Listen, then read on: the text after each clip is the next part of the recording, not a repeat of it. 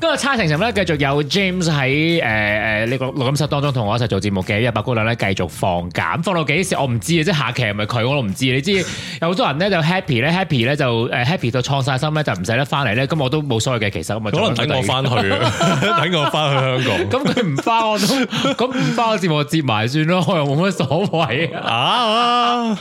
咁啊，係啦，咁今日咧嗱，上期咧，大家有聽翻咧，誒上期阿 James 講咗咧一啲大家原來以為嘅嘢，就係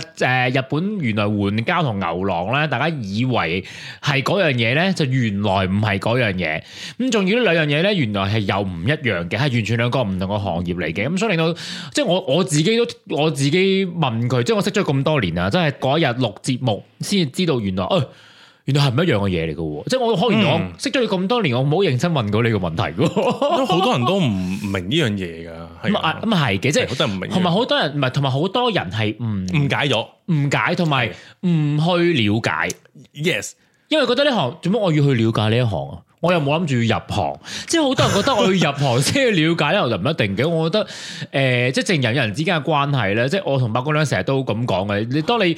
識多咗啲嘢，係呢啲其實咁啊，呢啲知識嚟噶嘛，冇錯冇錯，呢啲係古仔噶。咁你同人哋傾偈嘅時候，咪有啲談資咯。係噶係噶。咁你咪唔會覺得人哋會覺得好有趣噶嘛？因為即係嗱，而家呢個社會咁開放，你你喺度講，你喺度講誒援交或者牛郎呢個行業，佢唔會覺得係乜嘢㗎？佢覺得好有趣喎，究竟點解會？因為原來係唔一樣㗎喎。咁咁呢啲咪談資咯。我覺得係做開呢一樣嘅職業，其實都佢自己嘅 skill 喺入係邊咯㗎。其實係一個職業咁嚟㗎。咪唔會成為呢一個嘅話嗯題終結者咯。因為好多人唔識個傾偈㗎嘛，講第二句就拜拜㗎啦嘛。哇好多㗎，好慘㗎。 誒！你好似有感觸，不如你講呢個唔先係啦。啊，黐線！你想講邊一個人啊？ 你想講邊一個人啊？唔係你好 似好有感觸喎，你講個事例話題終結者嘅哇！你事講例咗好多啊！你係咪先？誒，你 dating 約炮有冇見過話題終結者 啊？有啊。係咯，有啊，傾唔到啊，兩即係聽兩句就拜拜，㗎啦，係啊哦兩句就拜拜，通常我啲做 I T 好多，冇咁。做 I T 嗱嗱，係咪 先？係咪先我？而家咧就做 I T 嘅，係咪先？咁但係咧，你而家都係唔好 係啦我唔會，係我咯，好你你因少，為你唔係以前做，係我做開媒體啊嘛，咁我就好冇錯少冇錯成為話題中記者嘅。係咯，咁因為我係覺得咧，佢哋誒呃即係點講有一冇一部分唔好打一竹篙打寫船人啦，唔係係所有人做 I T 都係咁嘅。佢哋好多人咧會係點講啊？對生活對生活當中或者佢自己身邊發生嘅嘢咧，嗰、個觸覺好好嗰、個觸感好低啊！即係佢哋唔知道，誒、係啊哦，原來原來呢個都可以講嘅喎。佢哋佢哋嗰個故事嘅來源好少。我先冇興趣對身邊所有 嘅嘢，啊亦都可能係，啊真係。亦都可能係，因為佢哋最有興趣可能係寫 call，唔知啦係係嘛，喎對住部電腦唔知啊唔知睇漫畫嗰啲，咁但係你漫畫都可以講噶嘛，其實，係啊，但佢哋佢哋都個選擇好似哦唔識啊唔知，咁或就者係唔算會㗎啦，交流咯，即係係啊，即係等你講好倔咯個人，係啊，你會你會唔會嗰啲咧？如果人哋唔出聲的 air 咧，你會會好即係你會揾一位攝，盡量補啲嘢誒睇講。嗰個邊個啦。 嗱，如果係 one on one 嘅，即係一對，即係兩個人係兩啊嘅。得兩 個人啫。如果嗰個人咧，即係我已經，即係我如果喺嗰個人，我已經決定咗呢個人，唉，算啦，都冇乜，即係可能可能 next 誒、接落嚟幾年都唔會見嗰啲，我就算噶啦。但係如果 即係要即係成日都要見下面嗰啲係啊，咧。即係如果成日都見面嘅好咯，咁我就即係即係即係，咁你做乜要成日見面啫？唔係即係話咁可能係朋友嘅朋友咧，哦或者係朋友嘅另外一半咁樣咧。咁你你知有陣時，在某些情況之下，你會同你朋友另外一半，譬如話誒、等一陣車啊，something like that，一齊去邊個地方 meet 另外一班朋友，即係你總係有啲咁嘅機會，可能會同朋友嘅另外一半，你唔係好熟，但係會有相處嘅一段好短嘅時間嘅時候，咁你你會選擇係即係大家好安靜、好好和諧咁完成嗰。嗱話時話你你中意誒你你你唔中意添，我唔中意。你覺得 dead 誒 dead air 係會慘啲，定係話題中嘅者即係佢講乜嘢都但係是啊話題啊終結者慘啲啦，即係講到你個人都唔想再講落去。係 啦，嗰啲就好慘啦。因為我覺得 dead air 啊你唔講又冇所謂㗎。哦嗱，揾電話咯。係啊，嗱嗱，以前咧我好驚，因為我你知我做開電台咧，係我好驚 dead air 嘅，即係我好驚話呢一秒鐘 dead air，我即刻要攝落去嘅。 咁因為你知嗰陣時要罰錢嘛，我得咩？係一做電台罰錢嘅 dead air。咁但係咧，而家我覺得。即係話不投機半句多，係你寧可唔講，咁啊大家當唔係好熟，咁咪人多先講嘢咯。It's fine，我唔覺得有一件咩問題，咁咪你唔該你咪而家最好過你有手機，冇玩手機咪霸走咯。嗯 唔需要一定要講嘢噶嘛，就 hi hi hi，然之後我大家等車，哦係啊等車，咁咪咁咪上車咯，嗯咁唔係有咩可以做啫係我嘛覺？得係啊，智能電話真係好好幫你。係啊，咁咪就我 就即係而家可以自己又揾到娛樂啊嘛，咁我咪唔一定同你講嘢咯，係咪？係啊，咁但係如果係嗰啲話題終結者咧，真係拜拜。即係我好，即係講唔佢聽，我已經好用心咁同你打開呢個話題，但係你講完兩句就已經冇辦法，我接唔多落去咧，我真係寧願有唔啲想人真同係你冇講嗰條嘢。腦冇嗰條筋嘅。係佢啊講嘢咧，真係佢唔知道原來，誒人哋踩到佢條尾，或者係誒聽到好隱意嘅。係啊，唔係佢哋就唔知咯，佢哋唔知少咗嗰、個嗰條筋，冇辦法知道哦。原來咁講嘢係我原來咁嘅對方係第一唔中意啦，第二我係接唔到 啦。或者佢覺得自己好好笑，係佢講呢個自己嘅係笑啦係話啦，但係大家係哇好尷尬到你眼望眼，點算咧？大佬邊個嚟接呢句説話咧？係啦，咁所以咧，誒、正如頭先你即係我哋上一集講到嘅嗰啲牛郎啊、嗰啲援交嗰啲，你咪攞出嚟講咯，係啊係咪係啊？一講我嗰啲，咁啊就可以撩啦嘛，即係可以撩下對方，喂，你有冇援交？你有冇去即係買過援交啊？咪有冇試試過過啊啊？咁咪有嘢講咯，嗯，誒俾你嘅話，真係講真嗱，如果金錢去開，你會試揾誒個援交揾一個援交揾援交你會想去去試援交，定係想試牛郎？我嗰陣時牛郎多啲。好嘈 啊！好嘈嘅喎，唔係你又唔飲酒， 我哋買酒嘅。哎係我買啫嘛，咁我哋飲，我睇人飲得開心啊！ 咁啊，唔係點解我會揀牛郎唔揀援交係咧咯？因為援交咧，即係頭先你即係頭誒上一集你講完嗰扎嘢之後咧，我嗯哼會覺得同樣都係俾錢， OK，我會想俾嗰啲錢係可以 make sure 我自己開心嘅。援交就唔一定啦，誒，但係唔係喎，佢牛郎咧，佢係你一紮血含含令到開心嘅喎，即係你。咁但係我都中意你你熱係鬧你係皇帝，係咁我都中意噶嘛，你有有邊個有邊個唔中意哦啫？你即係俾人服侍就肯中意噶啦但係我援交係好似 first love 嗰啲咁樣。我唔需要。攞過咗嗰個年紀， 好慘，哎可好以似啊咁樣樣，好似千帆過盡，唔係嘅。咁因為咧，即係而家我咁嘅狀態，你叫我做緊 first up，我就真係唔得咯。哦 OK，咁我同我另外一半都好 first up 噶啦，已經我覺我得。諗係啊，咁我就覺得你唔需要再彌補呢一個，係啊，我唔需要彌補呢個缺陷，溫馨我係啦，我需要做皇帝嗰個 feel。唔該，我寧願俾錢買舐。我只腳， 唔得唔得唔得，我唔玩，我唔玩嗰啲。 咁啊，咁咁呢個就係即係大家想知道咩唔同嘅，聽翻上一集 啦。咁就咁跟住咧，今集咧，即係頭先，呃即係我哋之前講到關於誒誒援交嗰啲咧，都唔屬於係屬於人與人之間嘅關係嘅 Yes 但係就唔係愛情故事嘅。係啊咁。所以今集咧，阿、阿、James 咧會同我哋講下東京愛情故事嘅，立立立心，唔係嗰度，唔係嗰度漫畫啊，黐線嗱，誒呢個誒東京愛情故事係東京特別愛情故事。嗯哼，即係誒，佢、同我哋分享嘅呢個古仔咧，誒、幾個古仔都好啦，可能咁咧、就可能係即係可能大家唔係好，即係唔係平常喺睇電視劇啊、睇電影啊，或者身邊可以聽到睇到嘅。嗯嗯，因為你同我講咗少少，我覺得哇唔得呢個你唔好講住， 留翻錄節目先講咁樣。 OK，嗯哼，係啦，咁嗰、個古、誒你想講你自己嗰個先定講人哋嗰個先自己個先啦， 我覺得講人哋嗰個講自己個先啦，開頭先啦，我覺得可能會好啲嘅。啊？唔係咧，靈魂拷問啊咧，好 OK，誒喺日本嗰陣時啦，啊我去讀誒入去讀 design 嗰陣時候，咁講你先誒講下幾多年前先，等啲人有呢個有個時代背景嘛。哇，真係耐十到幾點止，諗下先，十都唔係一幾零零幾零幾年嘅事，嚟嘅，係啦係啦，零幾年嘅事嚟噶啦，跟住之後，誒、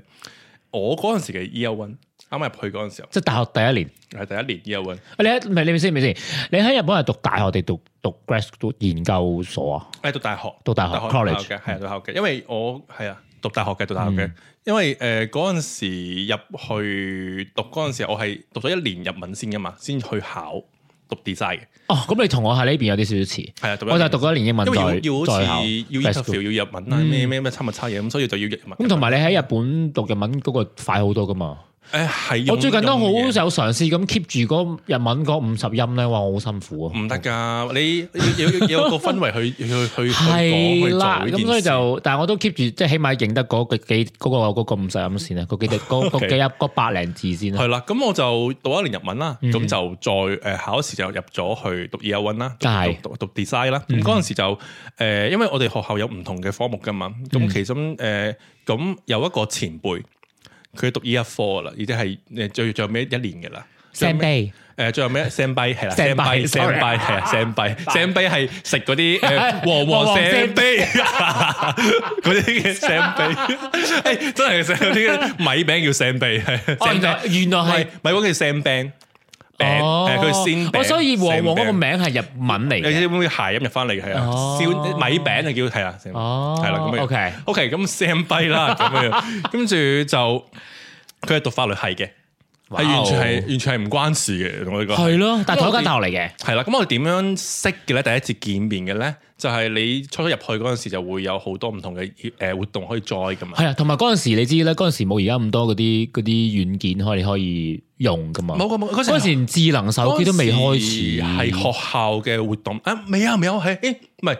啱開始有啱開始有，但係未有嗰種誒，即係個社交軟件啊嘛，未有 dating app 噶嘛嗰陣時， iPhone 一定 二嗰陣時係。未開始啊啦，有有嘅，開始開始慢慢有，但係未有 Apps 嘅。係啦，有即 apps 係未有嗰啲 apps 嘅，啱啱先有 smartphone。係啦，啱開始。嘅啫，係啦，係啦係啦，咁嗰陣時咧就學校會舉辦好多活動嘅，咁就會誒誒，呃呃你我哋係留學生嚟噶嘛，嗯外國人嚟噶嘛，會有啲叫做留學生嘅一啲活動，大家識下，係令到嗯大家唔好咁驚啦嚟嘅。呢邊都有嘅，呢嗯邊都有。有嘅，呢邊都有嘅，哦係啦，咁咧咁當當中嗰個 Sam 跛咧就參加咗呢一個咁嘅活動啦，嗰 OK 個前輩係啦，咁點解咧？咁我誒嗰陣時就成班咧有好多唔同嘅國家人一齊去玩。係啦係啦係啦咁但跟住佢係日本人嚟嘅，佢日本人嚟嘅，啊佢係係誒係日本人嚟嘅。跟住之後咧，咁點解佢會嚟參加呢個活動咧？係啦，嗯佢我就正想問呢個問題啦。佢 因為佢好中意香港文化，佢係想入哦邊想識香港人。誒，不過咁喎誒，即係你都其實我發現咧，原來好多日本人都對香港文化好好特別地感興趣。係因為我覺得佢哋細細個睇好多嘅港劇啊、港產片啊，係啦，嗰啲嗯嗰啲功夫片啊，全部都係香港。係啦，係啦，係啦，係啦，係啦，係啦，咁樣樣啦，咁所以誒嗰陣時佢自己中意，咁佢自己有佢自己學下少少廣東話咁犀利啊！嘅，誒唔犀利嘅，因為好難嘅，因為 因為唔係唔係，咁但係佢係想哇，我本身想想嚟呢度，誒佢可能知有留留學生有啲有啲香港人嘅，啊哈咁哈佢就會過嚟想睇下識下啲香港人啦，啊咁樣哈想咁樣樣，咁佢當當初佢嚟嗰陣時，大家見面咧見面咧，其實我唔係好中意佢，好囂嘅人，係啊。 點囂法咧？飄到，因為誒點、可能佢佢係前輩，佢係柔道部嘅教練嚟嘅。哇！哦喺日本 嚟講，柔道部係一個幾咁咪好幾大隻幾咯高嘅。 嗯有知啊？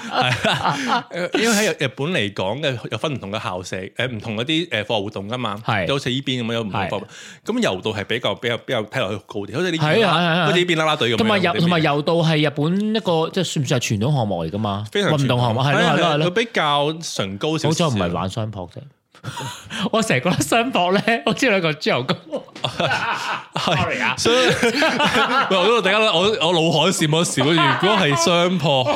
應該唔會唔會喺 埋一齊，即刻彈，即刻 block 咗佢哋，唔會真係㗎。好 衰啊，好有錢㗎，相破啲人哎呀啊！點解嘅？啊！你唔知做相撲，佢哋喺日本係好崇高嘅一個地位嚟㗎嘛，所以哦佢哋咁呢我知係啊，所以佢哋誒呃佢哋嘅人工好高㗎，佢哋有職職職業嚟嘅，佢有錢㗎，即係運動員職業嚟嘅係有錢嘅，好高錢添㗎。哇！哦同埋好崇高，好多啲女女優，我哋所謂女優唔係 A V 嗰啲啊， 女優嘅女優意思就係女演員嘅啫，唔係叫啊 A 唔係 A V，A V 叫 A V 女優係啦，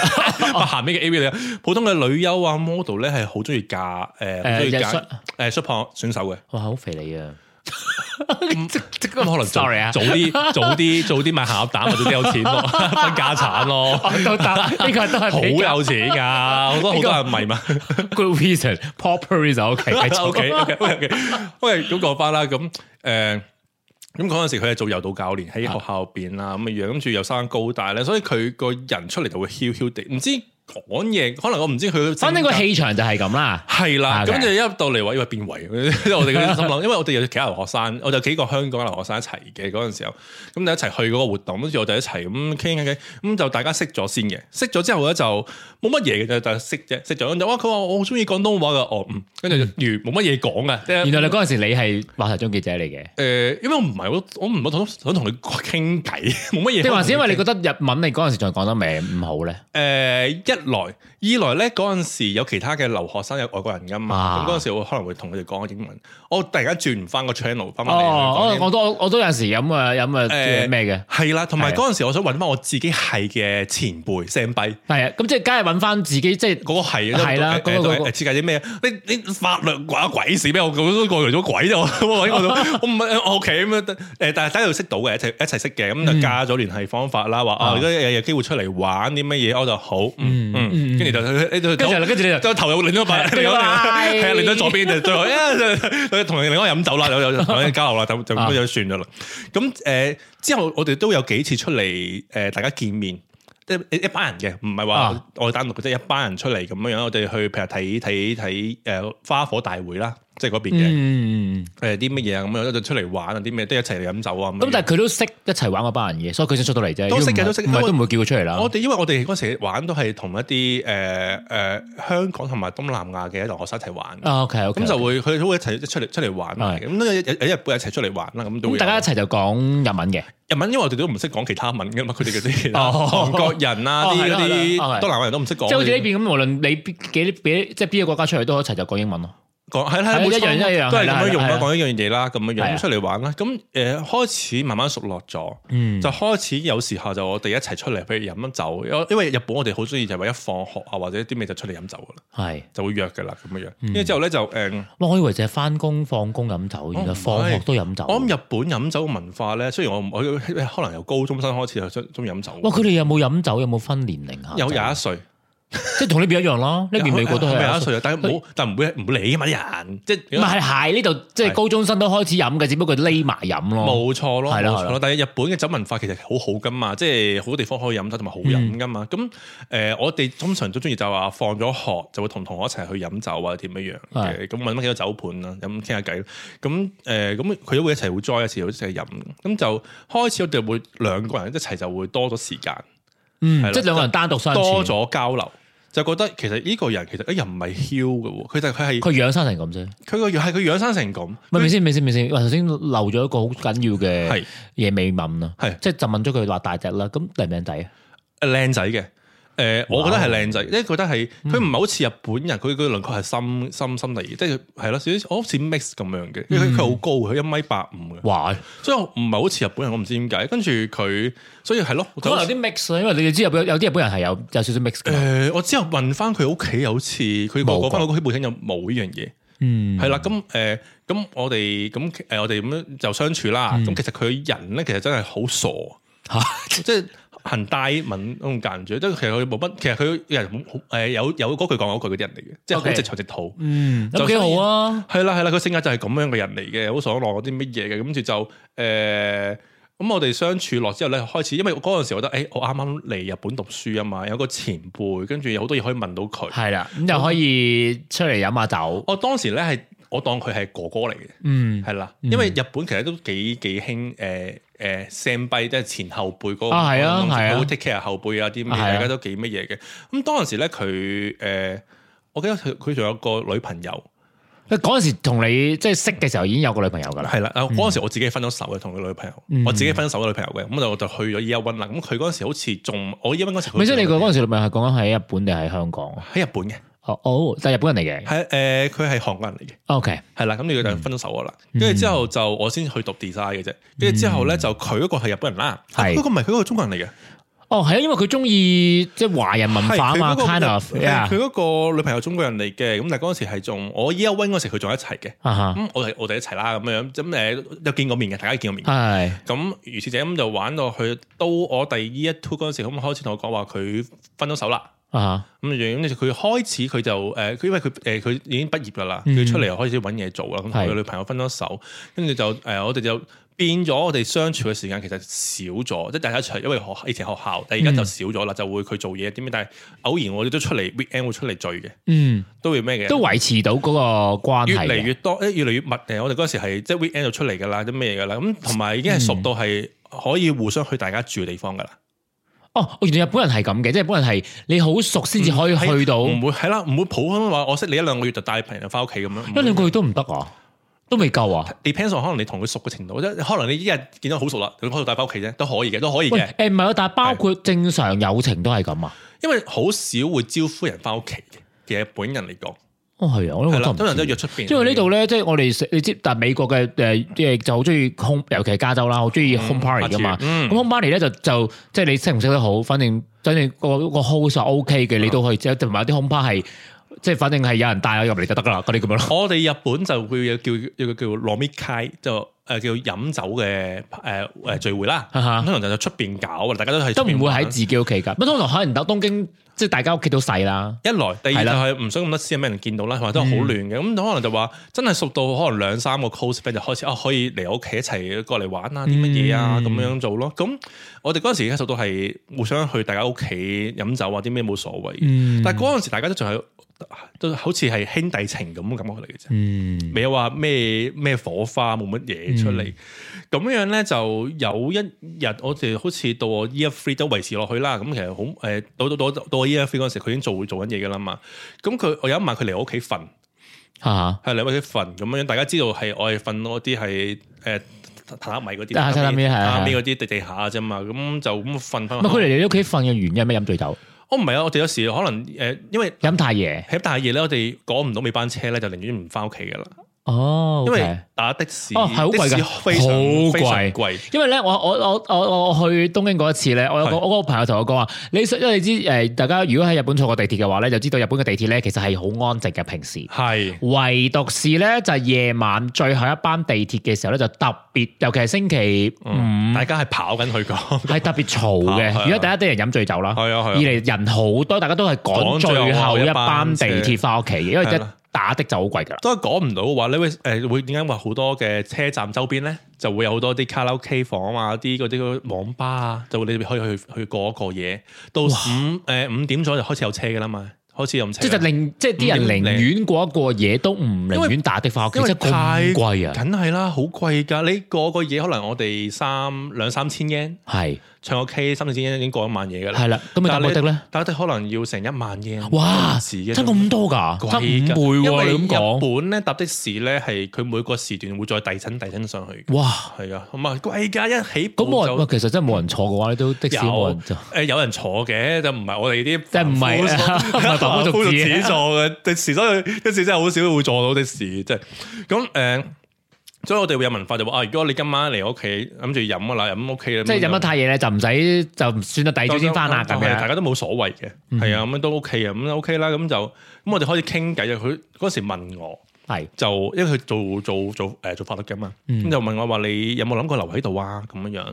跟住誒我話唔我未知啊，嗰時我未知啊，我做 E F 嗯 V，但因為我哋日本嘅文化咧，第三年咧就開始要去揀誒、呃你想做嘅公司嘅，你要你要我即係開始揀誒實習投投投 intern 係咪 intern intern 啦？係咪實習定話真唔正係正職啦啊已經？ intern 係最後尾一年，但係第三年開始你已經係要投投簡歷嘅啦，哦，咁樣嘅誒、。但係佢睇睇到簡歷，但係又唔係一定要翻工。哦，唔係唔係，我哋係第 E F V 第三誒，最後誒誒誒前即係第三年啦，我哋決定自己嘅工作喺邊間公司做噶啦。哦，第四年嘅話咧，就係純粹係做做自己中意做嘅嘢噶啦。哦即，OK 係。所以我哋唔會話第四年最後咩年先去去去哦 interview，即係係已經係提早一年去 in 一間公司冇錯啦。 ，in 中咗咧你就開再 hold 一年，係啦畢咗業之後先先做嘅至入去做。哦咁當中咁當中嘅話，嗰一年有可能會參加嗰個公司嘅一啲嘢培訓啊啲嘢嘅，即係做 O 咗 K O K O K， freelance 哦就嘅係反正即係散開嚟係做啦，日啦。本文化係咁樣樣噶啦，哦係啊咁樣嘅，咁所以佢哋幾得意嘅，咁所以就誒佢嗰時又問到我就話你有冇留喺度，就話未知，咁我我都我都有有已經有啲其他公司去做，誒、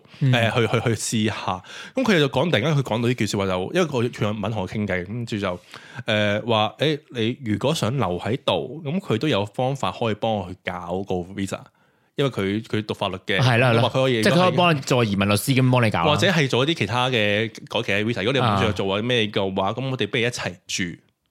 O K 係啦，跟住嗰陣時我聽咧一齊即係日文講出嚟啦，咁我就以為係大家係呃誒誒 room share 嗯，咁啊嘅意即係思。咪即係誒，即係即係等於同室室友啫嘛。 share 係啦係啦，share 嗰個嗰個嗰個，因為佢唔係東京人嚟嘅，我係啊佢唔係東京人嚟 OK 嘅，咁所以就都係我諗住我我我嗰時間我咁嗯我諗話咁嗯但係點解要為一齊住先有個 visa 咧？係唔係我嗰時諗嘅意思就話 一齊住，跟住話啊係咪 room share，跟住就話都可我聽錯咗係呢個意思，就話我都可以嘅，但係我嗰時我自己自己中意自己一個住，跟住話嗯都可以嘅，咁啊到講，但係佢佢嘅意思就話哦我我唔係話一齊去夾呃粉，即係誒租租屋住，而且話係一齊生活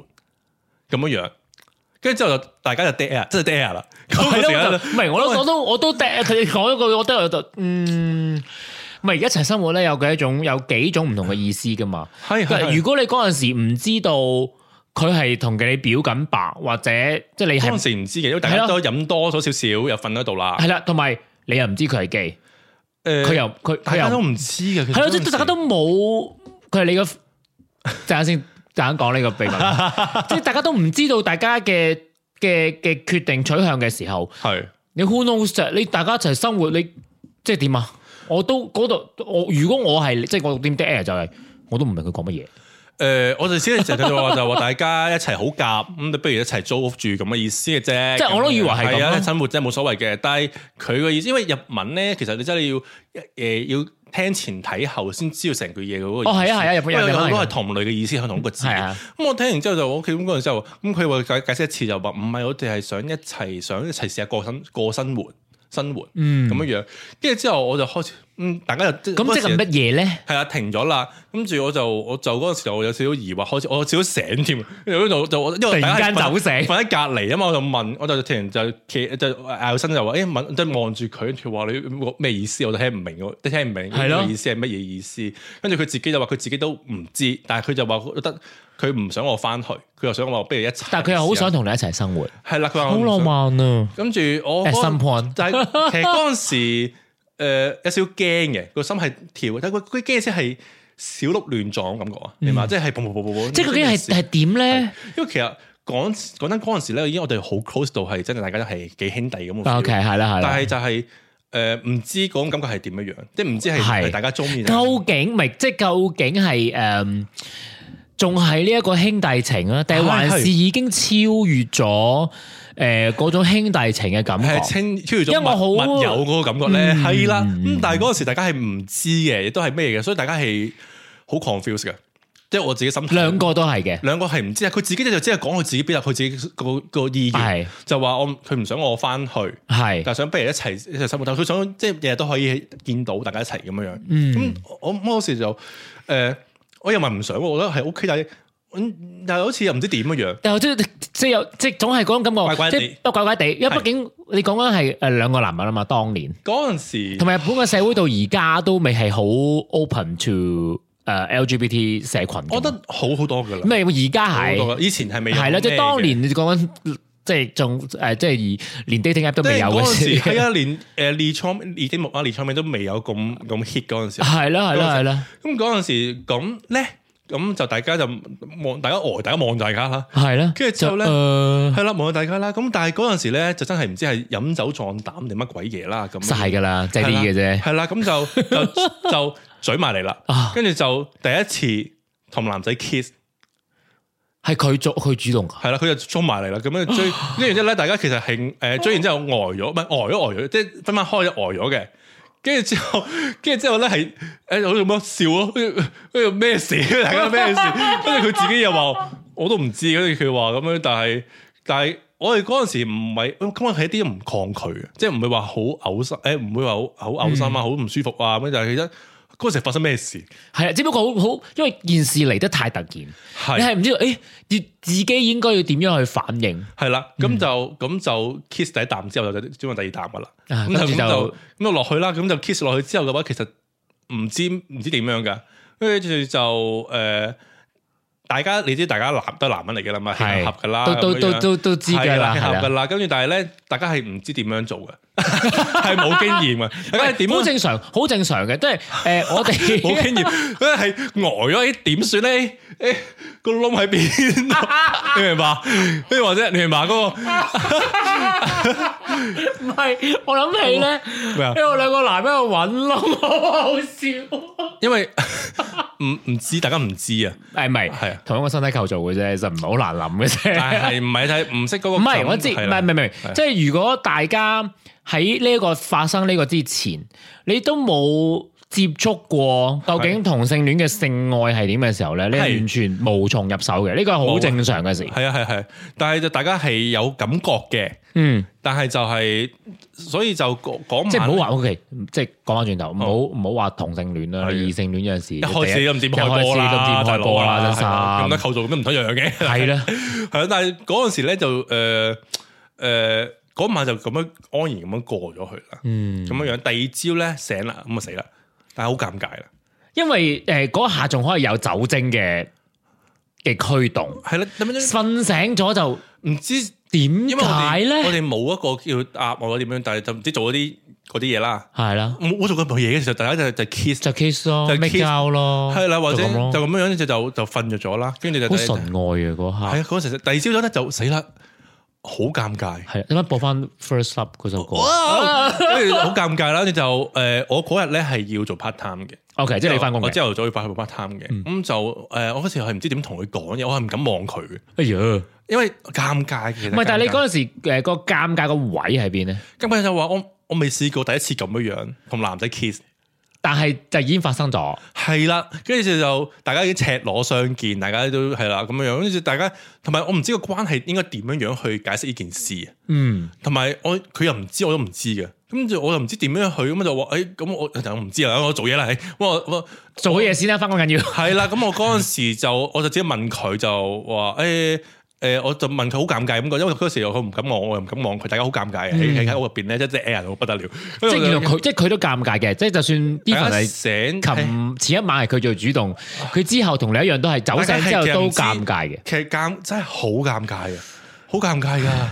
唔 OK 知我唔知大家有冇經歷過呢啲呢哦，咁啊，啲唔第一次嘅時候，係我真係唔誒，知因為我自己同我第一個男朋友嘅時候咧，同你嘅經驗有個類似嘅地方咧，就係我哋兩個都係從好好嘅朋友開始。啊係咁但係咧，我我哋之間咧，即係講緊嗰啲比較啊，嗯即係開始有性行為嗰啲係嗰部分咧，係哦係我哋確定咗我哋兩個之間嘅關係先至有嘅。所以唔一樣，我哋係借所以借係啦，你哋係借酒行空嘅，咁我哋係講好晒，好似傾 contract 咁樣， 講好晒。係啦，我哋而家係咩關係咧？我哋而家係男男朋友， OK 咁我哋後一有咗男男朋友呢一個嘅 title 之後咧，後面嗰啲就順理成章啦。我哋係咁樣嘅，所以就真係係係唔一樣嘅。係啊，呢個呢個呢個位位就係啲乜樣？所以個尷尬就係咧醒咗，唉，哎呀哎呀，嗰嗰嗰粗口啊，咪到講唔到粗口啊。 咁可以，我真真真真心裏係仆街，仆街咧，仲點講嘅？ 跟住我點算啊？跟住之後，好似因為真係唔知係咪做錯事啊？咁我係誒，咁我係切係做啦，錯事，啱係做錯我明白嗯事。跟住之後咧就同佢講就我話誒，我要我要做做嘢啦。嗯，跟住你就誒， Bye 你唔係你你你你你你留喺度。如果留喺呢度嘅話咧，我俾鎖匙你，因為嗰時大家啲熟到係可以大家去屋企嗰啲。 ，OK，即係可以自出自入噶啦。我話俾咗匙你啦，咁我就誒，咁佢話佢佢話你，哦，佢話佢喺度等我翻嚟一齊食飯啦，咁樣樣。咁我咁快咁溫馨啦，跟住佢話呢唔係唔係，佢話等我一齊翻嚟食啊飯係啦咁都好樣溫馨嘅啦跟住已我經諗佢係想同我想誒，唔係想傾嘅想講呢件事嘅，因為佢係知道誒琴日件事，咁佢好好坦白我講件事，我就 OK OK 咁我做嘢先，咁我做嘢翻咗嚟啦，跟住就大家喺屋企食飯啦。啊咁食飯嗰陣時，咁我哋真係面對面傾呢件事，琴晚件事，或者係你講嘅所謂住啊點樣樣。咁佢話佢自己都唔清楚點解會咁樣樣。佢、嗯自從同佢女朋友分咗手之後，就一直覺得就係、佢覺得同我一齊誒、呃相處好舒服，嗯，係佢唔知點解嘅，係啦，佢都未，佢話佢從來未試過呃誒嗰、個感覺，嗯，係啦。咁呢個我佢都明白佢嘅。嗰晚咧就覺得就係話佢突然間就覺得佢唔再同我講，唔再同我問咧，佢驚我就畢業就走咗啦。嗯，係啦即係揸緊最後嘅機會咯。係啦，佢又唔清楚，咁所以佢就想誒、呃、問下我嗯咁樣樣，咁我就嗰陣時我都覺得係話，其實我對佢感覺其實係好係好嘅，但我唔知嗰個係叫中意究竟係定乜嘢究竟係邊一種中意咧？定係係啦嗯話，密友真係好好咧咁樣樣，跟住我就話 OK，咁誒誒，不如咁嘅話，其實我哋不如試下試下啦。我哋嗰陣時都即係雖然唔知係點，但係你都想去試下嘅。因為話如果我覺得暫時，因為嗰晚其實都幾開心嘅，即係嗰晚興奮嗯嘅，唔、知大家係興奮嘅，但係嗰個興奮就係話唔係同女仔以前嗰種啊興奮，反正係嗰種，喂，咁我非常之明白咧，因為我我自己我自己都同誒誒女仔一齊過啦。嗯哼咁我一同女仔有個性嗯關係啦。係咯係咯係咯，我即係同跟住，然之後再同翻男仔嘅時候咧，我都係嗰種突然間嗰嗰種誒、呃、開心嘅感覺係唔一樣嘅。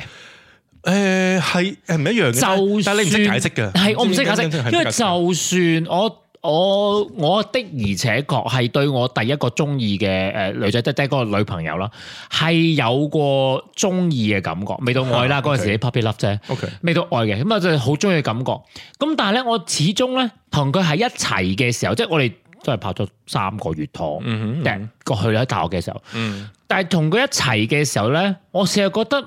我我係唔知要點做嘅， OK 我係完全唔知道要點做嘅。 OK，即係哦，係啊，而家拍即係雖然但即係叫初戀啦。嗯咁但係嗰種感覺就第一唔知要點做，第二係即係嗰種咁嘅好奇怪嘅，要縮要絲絲，即係個人會覺得絲而家叫做絲絲縮縮啦，即係 要，唉，硬係收覺埋收得埋啊，咪嗰啲係啊，即係覺得唔係我自己嘅。 OK 即係而家諗翻啊，唔係我自己嘅。咁第一到啦，去到我同我第一個男朋友嘅時候咧，我就好自然啦，我所有嘢都變得好自然。就係我所有嘢都係覺得誒誒，呃所有嘢都係順理成章嘅。我覺得我喺你面前，我就係我自己。 OK 我係嗰種感覺嘅，即係即係當我同同咗男仔第一同我第一個男朋友第一拍拖嘅時候，我就會我就我就自己諗翻我同女仔喺埋一齊嘅時候，嗰、個完全唔一樣嘅嗰個感覺咧、就係嗰個自然程度係你覺得你係自己，而唔係喺度扮演緊你生活當中其他嘅角色。嗯呢、個係呢、個係令我 realize 到原來原來我係同性戀咯。 OK，因為誒講真啦，我自己啦，我唔知之前我 first love 嗰個男仔咧，嗯即係我我 send 啦係點樣，但係誒我自己嗰陣時係有誒兩兩三三段，有三段係同女仔我哋嘅，多過我一齊係以前都係 同女仔，我同有從應該初中開始喎，。啊！即係香港嘅時候，係啦，誒、其中有一個有一段女仔就係我想同佢係有將來嘅、嗯個感覺嘅咁樣，咁誒、呃所以我我唔清楚，因為我我俾朋友話你係咪 bisexual 啊？其實係咯，會你係可以咁樣即係係咯，而家都都可以咁樣去定義噶係嘛。咪咧咁樣樣？所以我都唔會咩啦，唔會去定呢個位置先。但係我就嗰陣時嗰一刻，即係我誒我我同我 send 幣，係所以嗰時係覺得誒、呃我係可以想同呢個可以人一齊試下嘅想同呢個人一齊生活嘅。即係你係你係覺得可以同佢一齊嘅。嗯係可以嘅。咁、我哋大家都話不如試，佢都話 OK 咁樣 OK 咁樣，不如去試下誒係咁咯樣啦，咁樣樣如果你冇呢一方面可以限，即係冇呢一方面限制到你自己嘅話，係啦係 OK 啦。咁嗰晚咧，佢都係住喺我屋企嘅。咁嗯，但其實咩事冇冇發生，大家大家就開始去傾。咁係咪你諗過會留喺留喺日本係啦，啦嗯或者點樣樣啦？咁、我就同佢講翻我自己計劃啦。咁樣就話未清楚，睇下有冇公司收我啊點樣樣。哇佢話如果冇公司收你嘅話，其實佢都有可以有方法可以令我留喺日本啦，咁就一齊生活啦。嗯咁、開始想話，如果係真嘅話，入啲嘢，咁我就話好唔好太早講呢啲嘢咧，或者點樣咧？啊係咯。當對對於你嚟講，因為又未大學畢業咧，太對於一個後生仔嚟嗯係講太係咯，早佢。係佢已經係社會人嚟嘅啦，唔係社會人啦，佢叫誒做嘢但佢啦嘛。都大你唔係好多啫，做嘢佢大我四年啦。都冇多啫。係啊，咁但係誒、呃即係嗰晚就好平靜咁樣過咗去啦。啊咁誒誒，第二朝朝早咧，其實大家係想想 搞嘢嘅，但啊 OK 係亦都係唔知點搞 嘅。咁之後咧，我我諗過冇諗過去去去 Google 啊，係啦係啦，跟住之後咧，我就我就再翻工啦。係啦，你又佢要啊話問佢話我，再唔走，佢咁佢話佢去買，佢超市買買買餸買菜，我好跟勁住啊，翻嚟。好好好好居家啊佢。因為其實我覺得日本人生活都係即係都係生活法幾幾生活嘅，大家都幾嗯生活，所以我覺得幾 OK 嘅。咁所以誒、呃我放咗工翻咗嚟，佢突然間就好開心。跟住佢點解咧？佢話咧，佢真係話去咗 Google 去 去去 search 去睇， 因為佢話佢同我覺得呢兩次好 Q 啊呢呢度兩次都唔知點搞。嗯咁但係我咁啊，覺得話終於揾到嘅，佢揾到我啦。話佢學到，佢話不如可以試下 try。 OK，咁咁連飯都未食，咁佢就想 try 啦。 跟住 OK，跟住第一次咧，其實係大家知可能真係唔舒服嘅，係係啊啦，係真係冇完全冇技巧係唔舒嗯服係嘅嘅。但係你覺 得你會覺得大家會？我唔知叫做 connection 定乜嘢，大家係有個咁嘅感覺係，就算唔舒服都好，大家係覺得 OK 唔嘅，係因為係互係。係啊，誒、呃我可以呢講個人咧係，開心嘅，開心係嘅係，你誒、呃或者未到愛，但係你會覺得同呢個人開心嘅，你會願意為佢付出。 yes，係 either 啦 one，即係無論無論你個 position 係乜嘢都好，係反正你都係覺得同呢個人開心嘅。係啦，係啦，咁所以咧，其實我哋係真係係真係完全零經驗底下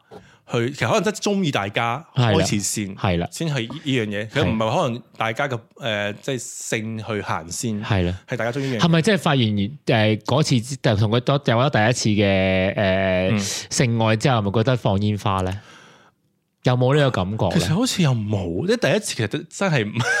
有時真係冇咁嘅感覺，即係其實大家都係怪怪地嘅，我有啊，真係有啊你，唔係因為因因為我同女仔有過嘛，哦，咁所以我就你知 即係有比較就好衰嘅啦，嗯 人就係咁嘅其啦實哦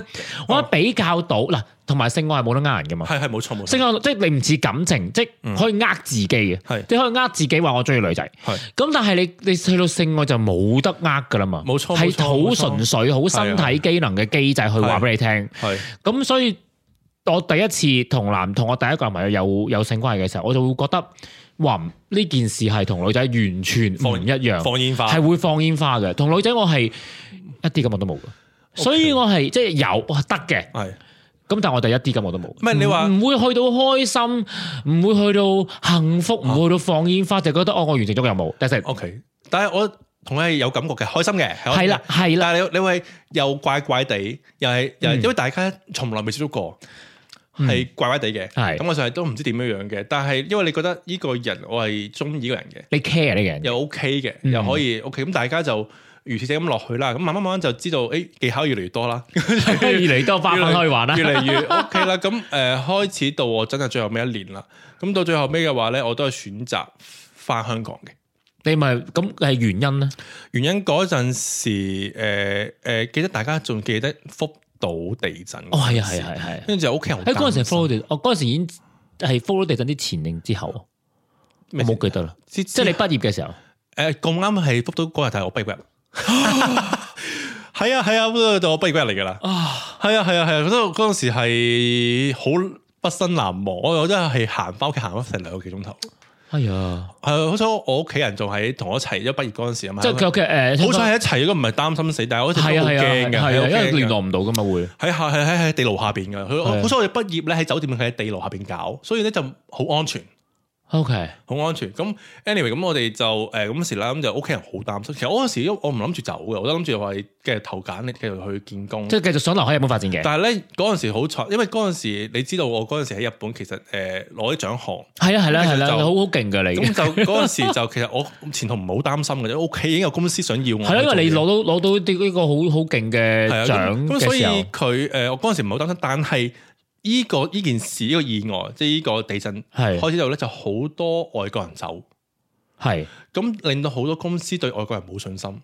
即係覺得我請咗你，你都會走嘅因，為我誒係啦，因為嗯誒日本公司係一個文化，就係話你過嚟做佢就係即一世係㗎嘛。一世或者一世或者係佢好難得嗯換世啦都起佢碼好難得請你呢個人翻嚟係啦啊嘅話咧，佢諗住喺公司入邊做噶啦，係啦你無啦啦走嘅話，佢會打亂佢嘅計劃。係啦，咁佢就會開始對外國人失去信信心呢件事。係咁第二件事就係屋企人其實都擔心。擔心㗎係啊。咁就咁嗰陣時我好尷尬嘅，我仲係我試嗰次係我翻咗香港先嘅，但係我仲 interview 誒仲係誒面誒要等我面試緊嘅，等待面試嘅，我就翻過去一次有日本咁樣係嗰邊走嘅，咁到最後尾都係翻翻去香港啦。你屋企人唔擔心情況咁你點底下？同佢講啊？咁嗰陣時我就話我誒屋企人或者咩嘢可能要翻翻嚟香港發展去嗯，做呢件事，其實我同埋我真係誒嗰陣時真係揾唔到揾唔到嘢做啦，係啊係啦，係啊揾唔到我想要做嘅嘢，咁係啦我我揾唔到想做，我唔會想做一 part time 做一世喺邊做嘅。係啦。咁但係嗰陣時就你有冇諗過話我要留喺誒、呃、為咗佢留喺度，或者係佢跟我去翻、嗯即係你嗰陣時咧，仲係誒，雖然你仲好後生啦，但係咧仲係未唔係戀愛路嗰隻，覺得係嘛？我要話我有呢個好好嘅，唔得噶，唔得噶，因為誒、呃喂係我以前喂係金喂係個室，我以前個室金牛，座我而家唔係唔係，我以前個室友已經提醒咗，唔係以前室友已經係實例啊，俾我見到啊。哦係咩咧？我以前讀誒、呃、語言學校嗰陣時，我有個好係嘅 roommate 都香港人嚟㗎，係佢就讀啲讀其他 design 嘅， OK，跟住咧佢識個女朋友。啊係咁佢女朋友咧，咁就好亂啊！哇，好正好正好正，大家好開心啦！開心之後咧，佢畢業咯喎，畢業嗰陣時咧，個女其實已經係可以讀完語言就翻香港嘅。係，咁佢就唔翻，因為我哦個女都香港人嚟嘅，香港人嚟嘅，兩個啊香港人嚟嘅誒 couple，咁就咁好為咗個男仔就留喺日本，夾硬揾啲嘢讀， ，OK，就一齊咁即係 keep 住嗰個關係啦。 r e l a t i o n s 啦咁樣樣。點知咧個誒開學咗差唔多三四個月就分咗手啦。個女仔就好辛苦喺日本捱咗嗰兩年，誒個分手原因係咩啊？誒唔知就唔適合我或者咩嘢咯，唔知你知道分手可能咁個男揾到錯揾到第二個啦，可誒亦都冇，能咁就純粹誒我唔愛你咯， 得就啦係唔中意或者係我好似又冇乜第二個咧，就好似真係冇定乜嘢。咁但係就話你會見到成件事就係話，你如果為一個人而留喺度嘅話，其實係一個好好冇保障嘅嘢，因為可能你對自己有有啲唔公平嘅，你自己係本身有自己嘅 planning 要做嘅嘢，係係啦。咁我所以我覺得為邊一個去一個地方或者留嘅地方都唔都唔公平。係都係唔公平嘅。係啦，係啦，係啦。咁所以嗰陣時我同佢講嗰時，佢冇理由跟我翻去，冇可能嘅。係咯，跟佢我返香佢港佢佢所有嘅事業，佢又唔識講廣東話，係啊，但係誒佢識，但但即係好 limit 咯，即係唔可以喺 係唔可以喺香港發展係啦，咯。係啦，係啦，咁日本人又唔係話英文特別嗱，如果英文英文特別好咧，喺香港係 O K 嘅，係。係啦。咁但係佢又唔係特別特別好嘅英文，咁誒咁佢就誒咁、我同佢講，我我我我要發展我自己事業噶啦，嗯我要俾我自己嘢噶啦咁樣樣，所以我就唔係如果我喺日本，我而家而家暫時咁冇文真係唔得，嗯我就可能要翻去香港。咁誒佢知呢件事，咁就會咁誒嗰陣時其實係好難過嘅，係難過嘅，好辛係啊，即係你畢竟同一個人都相處咗咁耐，係都有晒，即係有即係該有嘅該做嘅都做完啦。係啦，都你突然間要將呢一段關係扯斷嘅時候其實咧，唔係話冇鬧鬧不和啊嘛，唔係話係啦，就就係咁，因為咁，即係所以，因為我都曾經有過一段誒、呃 long distance 嘅 relationship，即係 long 啲啦。係啊 long 啲 long 因為 long 啲而扯斷呢一段嘅關係，其實都幾傷心，因為你唔係大家唔係唔係性格不合，又唔係誒話啊話啲誒要要大吵大鬧又冇嘅喎，咁純粹因為距離太遠啦，你冇辦法堅持。係啊，係啊，係啊，係啊。咁所以我記得嗰日咧，我而家回想翻咧，其實我自己都幾誒幾誒點講幾誒，即係就係話誒，我走嘅前一日，係我走嘅前一日咧，我仲 packing 啲行李啊，係啲咯啲嘢。我誒佢話可唔可以嚟我屋企？咁我就話唔好見。但係你有冇同佢好正式式咁好認真真咁講過一次分手㗎？我哋講誒冇冇話我哋分手啦，我哋就話我我我翻去噶啦，咁我但係我話我我我就認真傾過呢件事嘅，係就可能話結束呢、個即係我翻去就結束呢個關係啦咁係樣樣，因為我唔因為嗰時個關係有你覺得就我大家一齊開心喺個喺個日子入邊，係又冇話哦我大家有有咩 promise 係將來我哋點樣點樣點樣，我哋就一齊生活一齊咁樣開心，好開心㗎，真係好開心㗎嗰陣時就係一齊啊呃誒好佢 puppy love，好佢放誒佢放佢佢放工，我哋一齊去行超市，跟住去買因為七餸七點打折啊嘛，跟住我係啊哋一齊買買完之後翻屋企煮，跟住佢洗碗咁樣嗰啲嗰啲日子，係咯。係啊，咁係開心嘅。跟住但係誒、呃但係我唔我又又唔知點樣承諾大家，因為又唔會結咗婚，又唔會咩噶嘛，係啦，即係嗰即係嗰陣時冇而家冇咁冇同性婚姻係啦，冇咁多開放可以，即係冇咁多開放嘅選擇可以做。係啦。咁嗰陣時就話我唔我唔想我驚我見到佢我唔捨得走，嗯，我就寧願唔見佢。真係好絕嘅啫。因為我真係我真係可能會留翻第二日，我好 驚呢件事。咁咧我就去機我去去機場嗰日，即係我走嗰日嘅話，其實有朋友嚟送啊啲咩噶嘛，送機啊啲咩嘢嗯嘅。其實我知道佢嚟到嘅，但係佢冇出嚟見我咁解啫。哇！你知唔知點解你 feel 到啊？佢出嚟，佢一出嚟，我朋友之後之後好耐之後同我講翻呢件事，哎喲，係啦係啦係啦。咁真係好似即係 first love 嗰啲咁樣嘅情景。咁我翻咗去香港啦，咁就但係咁我翻香港就好似真係翻到香港啦，咁就重新做嘢啦。係啊，即係即係重新生活啦，咁樣。咁咧，當我做到做嘢差唔多差唔多半年左右啦啊，咁佢、我哋嗰時就係喺 Facebook 有 keep 住 contact 嘅啫，即係傾偈嘅。有 keep contact。嗰時仲未有其他誒誒電係話嘅聯繫嘅嘛，即係嗰時冇嗰啲 Facebook 仲 app，啱開始啫冇 app，嘛。係冇錯冇冇係啊係 apps 嘅啊可以用傾偈。係啦係啦，我哋用 Facebook 傾偈咯，係咯上面傾偈咯，跟住就用 Facebook 聯繫住啦。咁半年之後咧，佢就同我講，佢話佢要結婚啦， 佢要結婚啦。誒咁肯定同女仔啦，係啦，同女仔結婚啦，跟住就同一個中國嘅女仔結婚啦，唔係佢 ex 啊嘛，唔係佢即係另外一個中國女係啦中國女冇仔。錯啦，冇錯啦，佢結咗婚啦。跟住咁結婚我就哦屋企好，跟住就咁我哋都有 keep contact 嘅，都都係會都有 keep 住所即有。係佢選擇，即係我我哋我哋都唔知啦，可能你都唔知啦。嗯即係佢選擇將佢同你之間呢一段好純愛嘅關係，永遠咁收埋咗喺櫃桶底、心底，唉然之後去、嗯去結識一個佢未必真心中意嘅一個人。因為我然之後結婚會覺得其實佢就算點都好，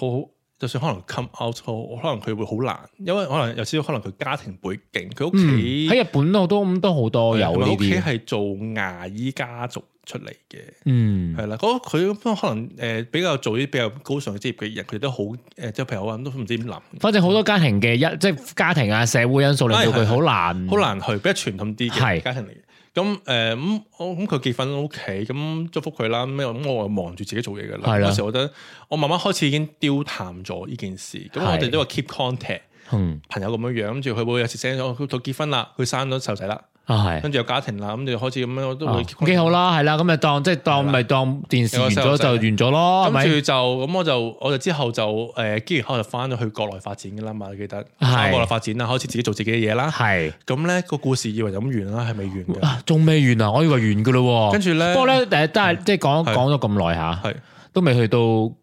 嗰啲好特別嘅情節啦。所有情節仲係你喺我預想之中咯。係咪啊？我以為，因為你話呢個好特別 啊嘛，我就特別嘅位邊啊，終於嚟啦係嘛呢個位。跟住咧講咗咁係耐啦，跟住喺我喺廣州發展嗰兩三年，嗯誒第三年嗰時啦，跟住佢就突然間有個日本電話打過嚟， 打喺你手機，打我手機，嗯跟住之後咧就我嗰陣時係同朋友出去飲乜嘢嘅，跟住嗯就我以為係我啲同學打俾我，係啦，咁跟住咧，點知原來係佢嚟嘅，你一接電話嘅時候會我一開始唔知邊個嚟嘅。係但係佢話佢誒佢講嗰陣時候，我就覺得好慘，因為嗰陣時已經係冇乜點再再 keep contact，因為係啊，因為翻到去用唔到 Facebook 啊嘛，哦你知道係，即係你可以翻牆嘅，不過翻牆嘅就辛苦啦，係係啦啦。，你已經出咗嚟個人，已經已經第係啦，你所有嘢係你所有嘢，即係正如我翻去即係探屋企人都好咧，我都即係你嗰幾個禮拜就算啦，就就唔使就唔唔，我都唔想花嗰個精力去翻牆，又睇翻 Facebook 或者玩 Instagram 十分係得嘅。係啦，咁就誒佢打電話過嚟，我係驚訝嘅，驚訝，因為我未我未我都從，因為你已經覺得呢個人可能已經喺你生活圈子已經係已經喺你生命當中消失㗎啦，誒，其實我哋會覺得係都係兄弟，好好兄弟咁，即係分好朋友啦，嗯好朋友係啦。，咁但係冇諗過佢會打過嚟，同埋我唔知佢點樣揾我電話打過嚟，我唔清楚啦，咁啊哦樣樣。即係你到而家都唔知嘅。我冇問過佢咩，因為嗰陣時我聽個電話我已經惡咗，而我唔會問佢話你點知我電話啊咁樣，我冇嘅嗰時我就嚇，跟住就話誒誒咁樣傾啦，跟住我問我最近點啊，點樣樣啲咩哦咩咩咩啊，我第一次喺佢電話入邊聽佢喊，啊跟住點解佢喊？佢就話佢想離婚，因為佢冇辦法忘記你。跟住 佢話佢覺我覺得得唔好意依思啊佢話覺得依係佢佢呢幾年入邊佢覺得唔係好開心。已生咗小朋友咯，係啦，感覺啦，yes。咁所以嗰陣時咧，嗰陣時我抵佢嗰時候，我都要日日日文傾噶嘛。咁跟住我抵佢真係鬧鬼佢，即係鬧佢。我鬧佢係話我成日想知道咧日文點樣鬧人嘅。我除咗識個巴加亞撈之外咧，巴格其 實都，因為巴格已經係好多意思包含咗入邊噶嘛。我因為我我覺媽得巴格日大本，羅，我覺得日本誒、呃日文咧好少鬧人嘅語句，誒當然語氣去講呢係啦件事，你可以用好多形容詞嚟冇呢個人， 但係佢冇一啲咩咩。咁我就話佢話你可你話清醒啲去同佢講啦，係啦或者即係個語氣話清醒啲你嘅。我話你已經有好好嘅老婆，係咯一個好又有嘅好可愛細路仔。係咯，有個摩家庭啦，你唔好諗咁多，嗯咁樣樣。但係佢，我覺得，但係我你你你一聽到佢喊咧，佢人就心都軟晒。男人嘅眼淚咧其實係好嘅 at some 好 point，at some point 係勁過女人嘅。不過 anyway 繼續啊，跟住咧，佢開始咧就開始有少少胡言胡言亂語，跟住係我講就話我哋邊一年識嘅，邊一年做乜做乜做乜做乜。誒準唔準嗰啲嗰啲先，啱唔啱嘅先，中晒嘅。佢講佢講翻我哋邊一年。如果仲講錯就拜拜拜啦，真係。唔係唔係，佢係自己喺度講，跟 住我嗰時都怪怪哋，佢做乜事喺度講緊呢啲咁嘅嘢出嚟咧？喺度講翻呢啲呢啲呢啲事咧，佢同我講翻佢之前誒、呃大病咗一場，係入咗醫院，跟住佢腦 有事，佢有一段嘅記憶係唔記得咗嘅，係邊一段啊？就係、喺我哋誒唔係話最後嘅誒嗰個時間，喺我哋中間有一年佢係唔記得咗我哋嘅一一個一個日子，哦佢知我一前同埋後，但係佢中間有一日佢佢啲有啲年份係哎呀哎唔記得咗，咁佢整定嘅呢啲真係有。佢係唔記得咗，跟住佢喺度不斷自己同我傾緊嗰時，誒、random 翻呢件事點即係記樣？得翻嗰啲嘢，佢都同我講呢件事，佢話有有，因為我就問我問我啊嘛，跟住我我我我你咁奇怪嘅，佢同我講佢係而家就話佢個腦係有少少問題，所以佢誒而家佢好翻誒，唔係叫好翻，叫康復緊，嗯，佢食緊藥。佢律師牌都冇咗噶啦，因為丟低咗咁多，呃哦係係丟係低咗啦。佢就佢翻咗去娘，誒翻咗佢嘅祖家，佢翻咗佢住外佢喺外資園住嘅。咁係就佢嗰邊住嘅話就呃誒，佢又翻喺屋企自己住啦。咁佢老婆就喺東京嗰邊噶嘛，咁就哦咁樣都得嘅有，啊等佢老婆要照顧細路仔啊嘛。即即唔係一家人，我以為佢哋好中意咁一家人就我唔清楚，咁 OK 即係佢就同我講話佢翻咗去老老家養養病啦。係咁就嗰陣時，但係佢就不斷係咁誒嘅嘅有啲有啲有啲 memory 係唔記得咗嘅，係，有啲年份係唔記得咗嘅。咁咁我同部我分失憶啦，咁係啦，咁就同我傾嗰時，我就我我終於知道點解佢同我係咁不斷係咁講啲年份嘅嘢俾我聽啦。咁跟住誒，咁佢喊啦，話不如我可唔可以起翻埋一齊？但係佢同佢老婆冇冇即係要繼續喺埋一齊咁樣，唔係佢話想離婚，佢想離婚，即係離婚同你埋一齊，OK。跟住就我就話我醒啦，我我我我都醒咗好耐啦，嗰陣時已經醒。跟住話誒，不如咁啦，我話咁多年冇見啦，嗯，誒、我揾日翻嚟日本嗰陣時，大家見面啦，係。係啦。咁咁有冇發生過呢件事有嘢有，跟住之後嘅話，我同一年我就去日本嘅， ？OK。因為嗰陣時我畢咗業之後嘅話，其實我都都 keep 住差唔多誒，係半你哋有年一次啊，一年一次我係會你返日即本你係你會翻日本嘅係我係啦我知我記咁我得就會翻日本啦。咁嗰日咧就即係嗰次日本旅程就有個 special 嘅誒嘅節目就係係要啊見就佢見佢啦。啦，咁就去佢住嘅嗰個區咁樣見啦。咁佢過嚟接我啦。係咁哇死啦！嗰陣時咧咁多年冇見過啦，係啦之後咁你再見翻嗰陣時候咧，哇！好正啊！ 因為個人成熟咗啊，咁啊我以為你話佢好正啊啊，佢佢好正啊，仲係好正，佢仲有佢仲有好正，因為呃仲係練仲係柔道身材啊，誒應該唔係冇冇啦冇嘛變咗少少少少少爹哋嘅啦，因為都成熟咗啦，但係誒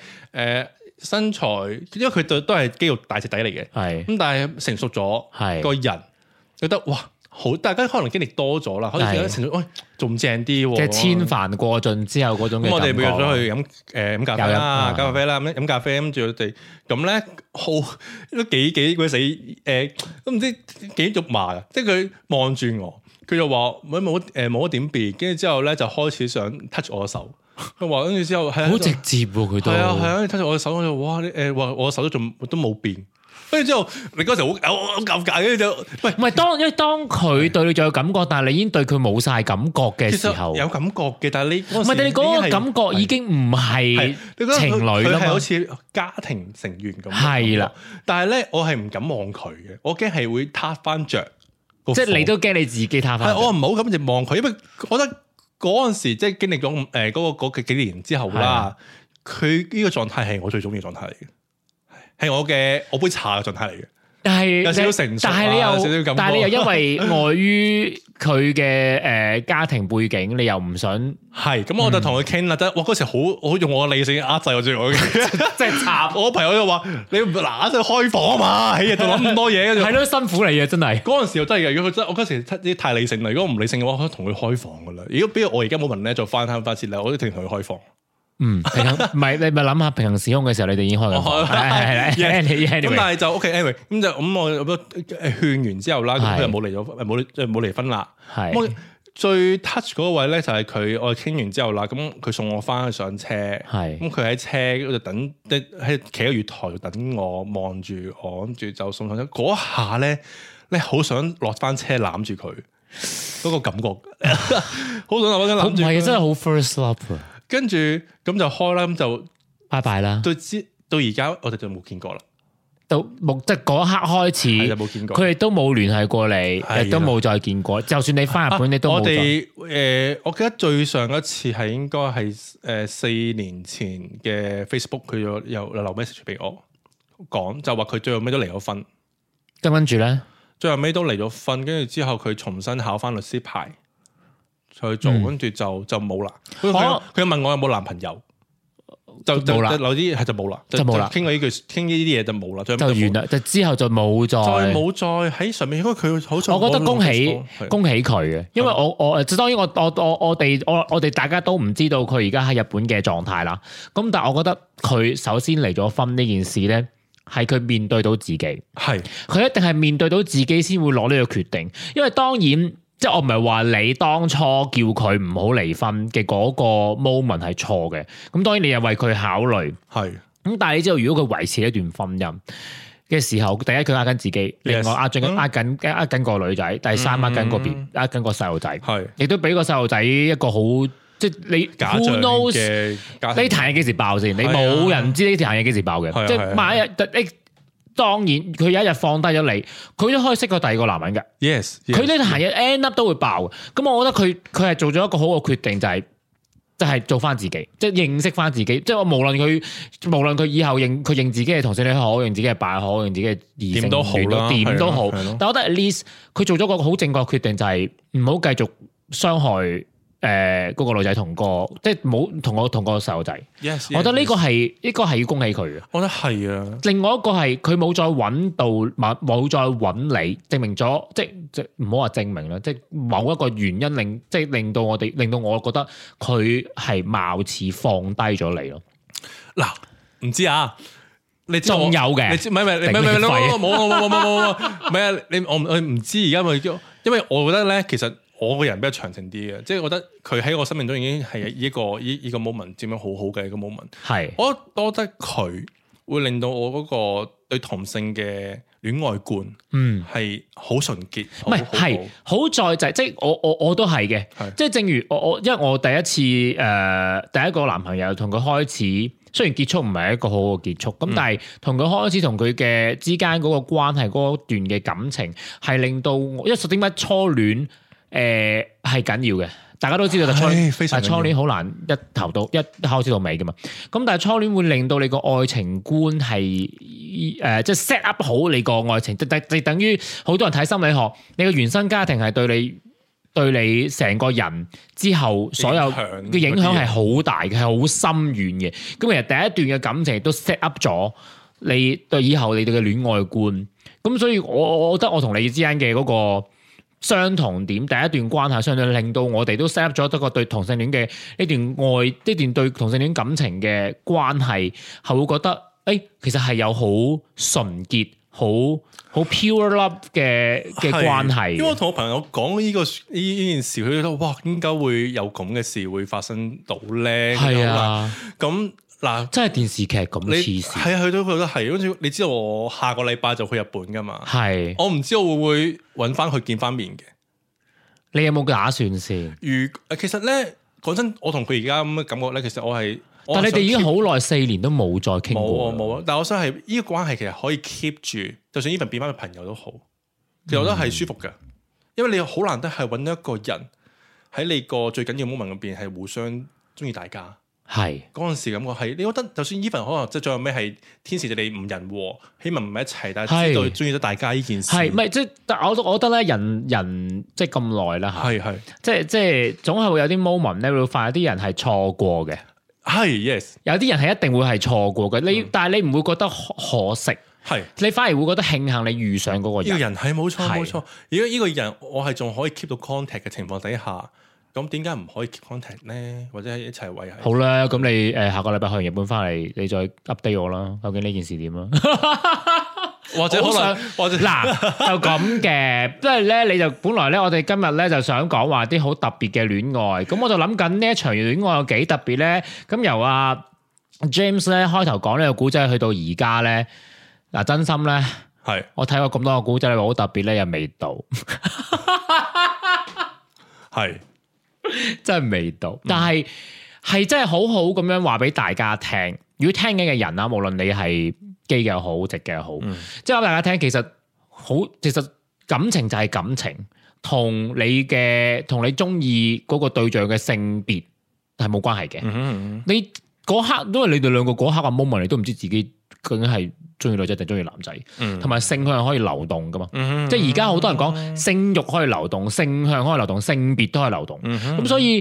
誒喺呢個情況之下，我係覺得大家聽完呢個故仔，你會覺得哦，原來唔一定，即係唔係話你睇嗰啲，即係我哋而家咪有好多嗰啲同性戀嘅電影啊、嗯同性戀嘅電視劇嗰啲，即係唔係喺嗰度發生嘅，嗯即係嗰啲所謂嘅純愛故仔，其實真生誒、呃真實嘅生活當中都都有發發生生有呢嘅啲事發生嘅。其實同所有嘅愛都係一樣，嗯嗯冇任何嘅分別。嗯嗯嗯係咯，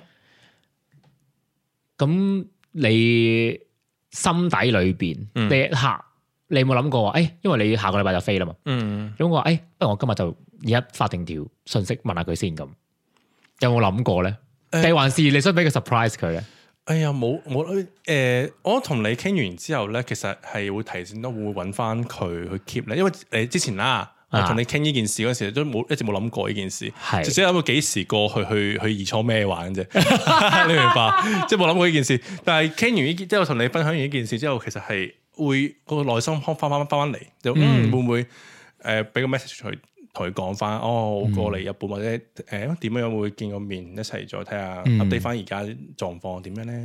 係咯，如果假如咧，係假如你誒、呃今次揾佢咧，嗯佢、突然間出現，然之後仲帶咗一個男朋友咁，一個伴侶，嗯，咁你個感覺會係點嘅咧？我我冇問題，我覺得開心啊問下啲假設問題啫，我唔開一定心啊，嘅，開心開心啊，因為因為佢開心嘅。開心啊，非常開心，非常開心，係啊，非常開心。佢開心嗰時候，冇唔係仲有緊要嘅嘢咩？係 啊，好啦，多謝。 做乜嘢？我唔係啊，即係我成日以為咧，仲可以有啲再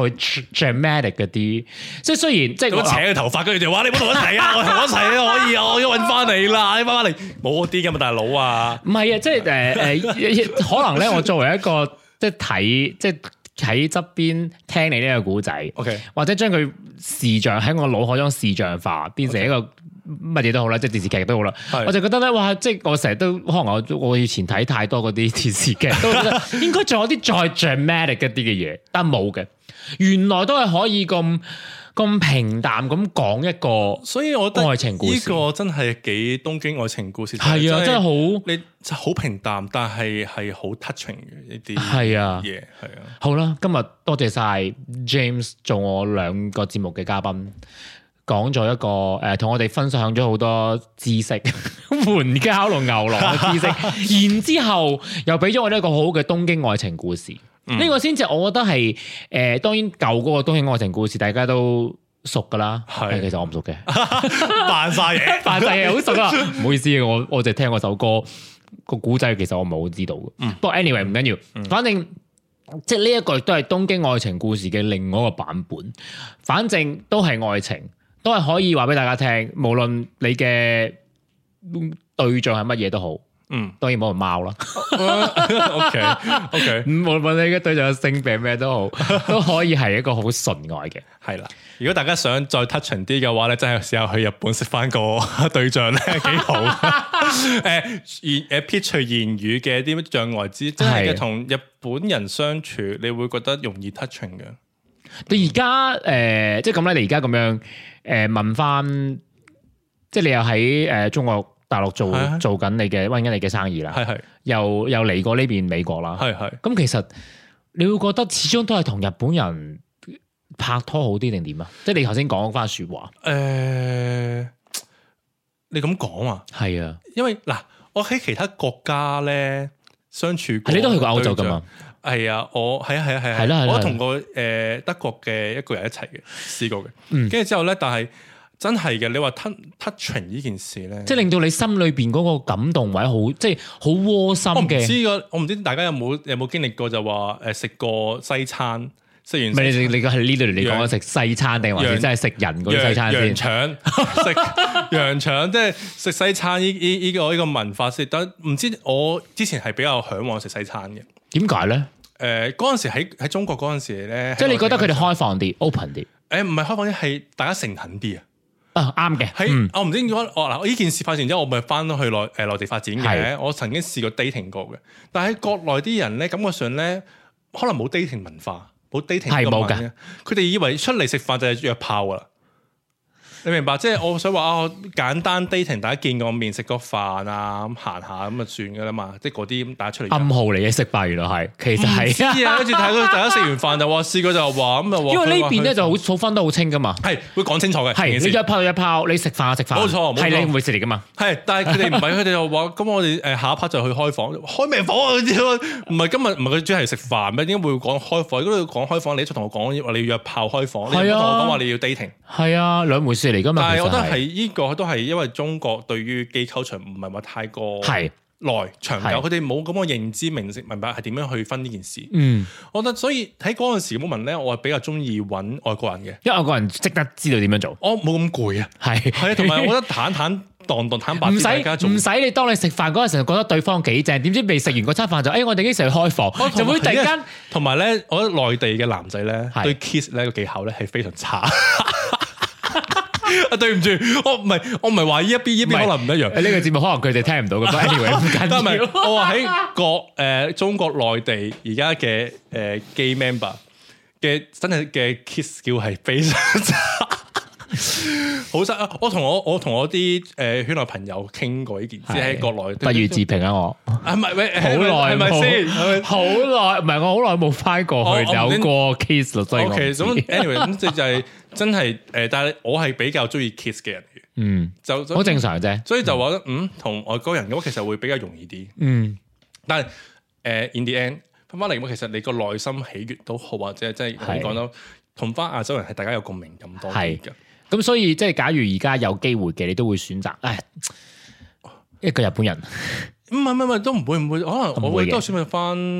亞洲。唔係亞洲人係，咁但係你會即係你都成日都話，你都覺得日本人會俾到你窩心啊，好 touching 嘅感覺。我覺得如果大家係有機會，我我建議大家啫，就算可能 puppy love 又好玩一下都好，係短期又好，其實去日本去 dating 下。 OK，係一個，我覺得係一個幾好嘅節目嚟嘅。 除咗除咗去觀光啊、去夾公仔啊、去食拉麵之外嘅話咧，可以真係誒、呃我唔知啊，我我我唔係負唔負責任問題，可能即係短唔期。係咁我可以誒、呃我可以選擇去日本同我另外一半誒誒、呃呃去做咗你嗰啲行程咯，去揾翻，誒唔係揾翻，係去擁有喺日本戀愛嘅感覺，或者你係單身嘅人嘅 話，其實你可以試下去日本，真係試下咯。識下 dating 一兩係啊，dating 下其實係真係唔一樣嘅個感覺係，嗯係啊，可以試下。好啦，咁啊話講拜拜又講多咗十零分鐘。啊， 係啊， 好啦，多謝晒 James，希望誒、呃、盡快地又可以誒、呃你 update 下你嘅故仔俾我。好啊，我去到六日段本，音，六段音翻嚟俾我播 啊！我去日本，不如同你哋可以線上你傾下，可以啊講下可以啊日本嘅而家嘅狀況係乜嘢？好啊好啊好啊 而家嘅熱點係咩咩環境咩狀況？咁咧記得咁啊，大家誒有任何嘅誒想知道嘅日本啲任何嘅資訊咧，咁啊誒可以歡迎留言，我可以幫你代問啊阿 James。 係啊，，OK，好係啊啦，thank you，thank you 晒，好，拜拜，拜。